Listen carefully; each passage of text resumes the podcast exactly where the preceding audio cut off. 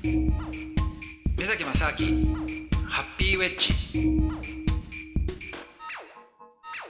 目崎正明です。えドキドキキャンプの佐藤光晴です、えー、目崎正明ハッピーウェッジ、えー、今週もですねゲストの方に来ていただいております。第2代パンクラスウェルター級キングオブパンクラシスト石毛大蔵さんです。よろしくお願いします。お願いします。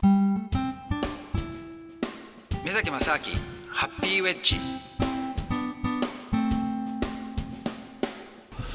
目崎さんやっぱりそういう意識というか、はい、まあその思いっていうのはその、はい、なんかやっぱこう生きていく上でなんていうか世界的に見て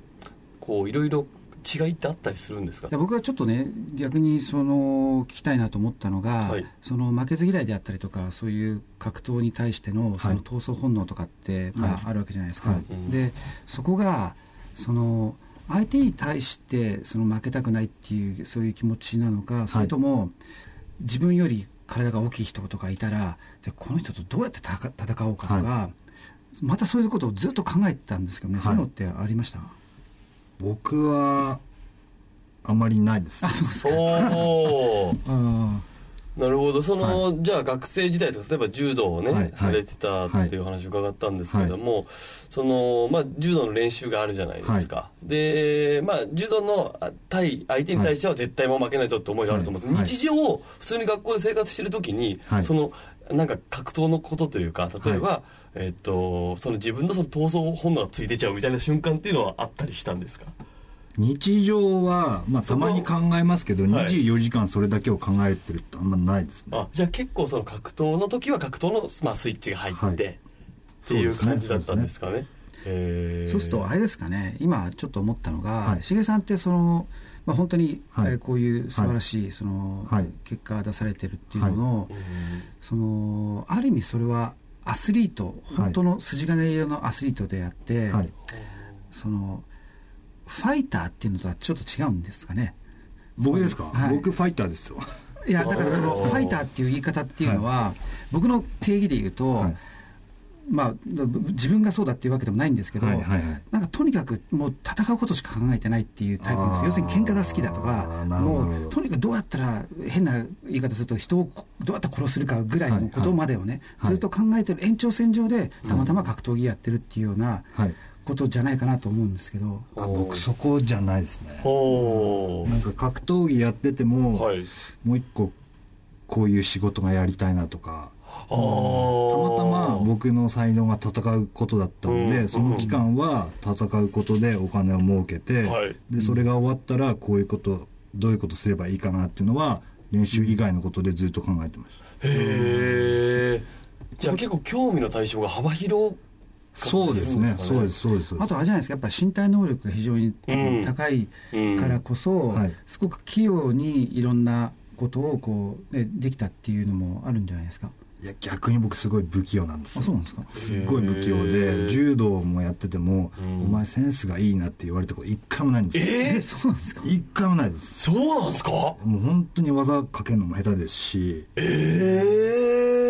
どうやったらチャンピオンになれるんですか？ただこの総合格闘技っていうのは、ルールの制限がないんですよ、ルールの制限がないんで僕自由にできるんですよ、うん、自由にできたんで僕強かったんです柔道だと制限されるじゃないですか。投げ技と寝技でああなるほど、ね、総合格闘技だと、うん、いろんな技使えるんですよ。でもある意味それって、はい、もっとセンスを要求されるわけじゃないですか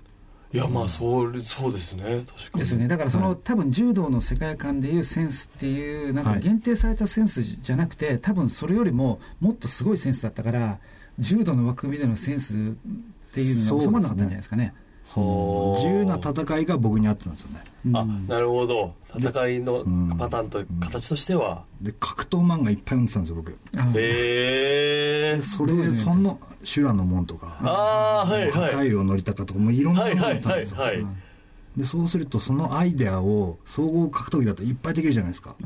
へえその漫画とかから得たアイデアとかを実際に自分でその発想で具体化するみたいなことあるんですか？それが楽しかったですね。ただそれがそれが戦いになってくるとやっぱ勝ちたいんでなかなかできなくなってくるんですけど、それを表現しようっていうのはそのすごい。試合前でも「先輩これどうですか?」みたいな感じでやってて、はい、でも結局 試合が始まっちゃうとなかなかあもうそできなかったですね。優先順位としては勝つが優先になりますもんね、はい。はい。はい、へえでもそう夢がありますよね。それはもう例えばサッカーでいうとキャプテン翼のやつを読んでこういうシュートを打ちたいですって言って打ってみるみたいなことですよね。そうですね、はい、ああそれはすごく夢があるああいう漫画とかって本当に、ね、すごいですよね。その技術的な部分とかっていうのは、ね、すごいですね。昔あの「明日のジョー」を読んで、はい、明日のためにその位置とか、はいあの打つべしとかやってましたかね 本当に家で。すごいですね。目崎さん目崎さんでなかなか すごくストイックな、うん、へえいやでもやっぱチャンピオンに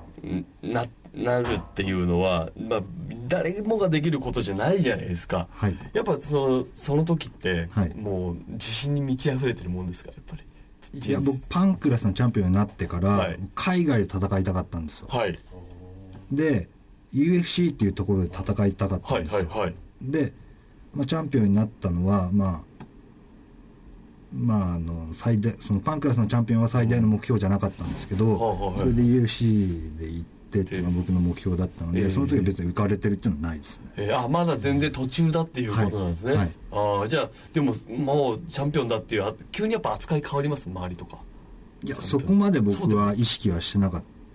たですね、はい、へえじゃあまだもうその何かの過程の一個だからそんなに別にそうですねはい、あどうもチャンピオンですみたいなこといやその無理ですね。はあ腰が低い。もう僕だったらもう浮かれちゃいますよもう。いや浮かれる人は多分チャンピオンになれないです いや本当目崎さん。本当そういうことですよね。いや本当に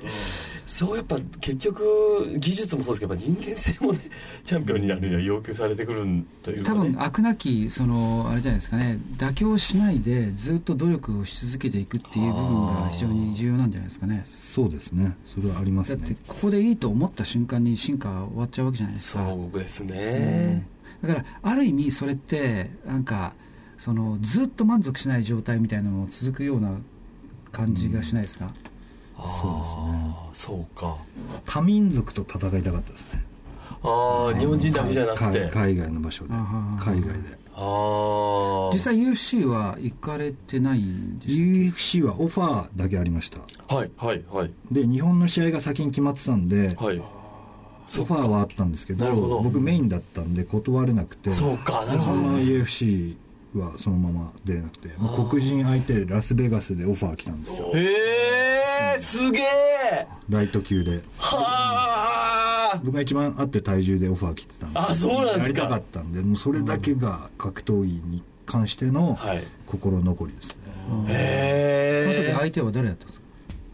？UFC ですか？UFC の UFC の相手はちょっと忘れちゃいました。黒人だったへえそういうのはもうちょっとタイミングとか縁だったりするんですかね。そのちょうどいけないっていうのは。えー、え今でもそのそういう思いってまだあるんですか？いやありますあります。へえあそうなんですか。格闘家僕にとってみれば、はい、UFC っていうのは、うん、オリンピックみたいなもんなんでそこで戦って、はい、戦いたいっていうのが僕の目標だったんで。へえ